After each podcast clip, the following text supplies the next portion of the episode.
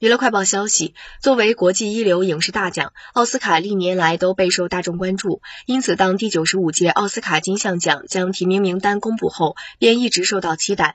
此届奥斯卡中由马来西亚演员杨紫琼主演的《瞬息全宇宙》共提名十一项大奖。杨紫琼作为华裔女演员，她成功获得最佳女主角的提名，可谓是刷新了美国奥斯卡大奖影史。自奥斯卡举办以来，就没有一位亚裔演员能够获得提名的机会。颁奖前夕，杨紫琼。接受媒体采访，他表示拿奖不仅对我自己很重要，也为和我有着相似面容的一群人点亮了一盏灯。